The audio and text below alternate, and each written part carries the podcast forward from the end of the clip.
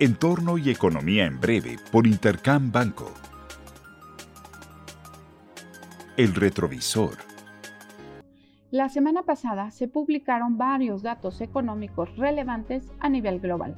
La atención de los inversionistas estuvo puesta en la comparecencia de Jerome Powell frente al Congreso, donde reconoció una inflación que ha perdido el carácter de temporal, apuntando hacia una mayor restricción monetaria.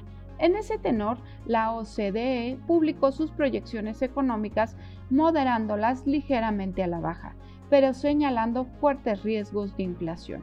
Además, en Estados Unidos se publicó el reporte de empleo, que decepcionó al mostrar solamente una creación de 210 mil puestos de trabajo, toda vez que se esperaban 500 mil. Sin embargo, al interior se reflejaron importantes mejorías en la tasa de participación y en la tasa de desempleo.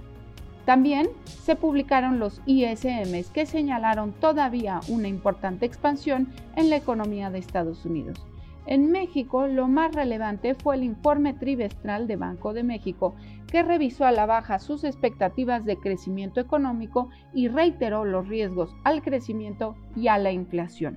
Los indicadores adelantados de actividad económica del IMEF señalaron que la economía mexicana sigue creciendo, aunque a un ritmo muy moderado.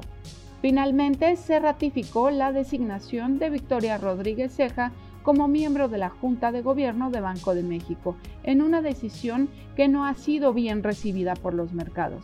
Esta vez será la primera en la historia en la que ningún miembro de la Junta haya tenido experiencia previa en el Banco Central, lo que genera incertidumbre sobre la conducción de la política monetaria en un momento crucial. Panorama. Esta semana tendremos importantes datos de inflación en todo el mundo. China publicará cifras para el mes de noviembre en las que se espera una aceleración importante de los precios a consumidores en 2.5%, algo que podría contribuir a un deterioro del entorno inflacionario a nivel global.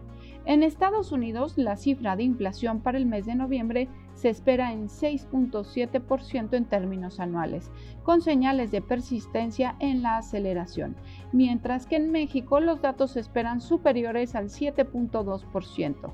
Esto habrá de reforzar las expectativas de una política monetaria menos laxa a nivel global de cara al 2022 pero no será hasta los primeros meses del próximo año cuando podamos comprobar si los factores que afectan la inflación en verdad son transitorios, lo que garantiza que continuará la incertidumbre.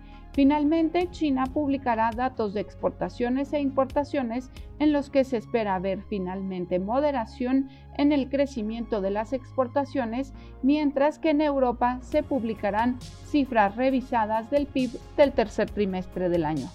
Les deseo una muy buena semana. Yo soy Alejandra Marcos. Esto fue Entorno y Economía en Breve por Intercam Banco. Síguenos en redes sociales y consulta nuestro podcast en intercam.com.mx.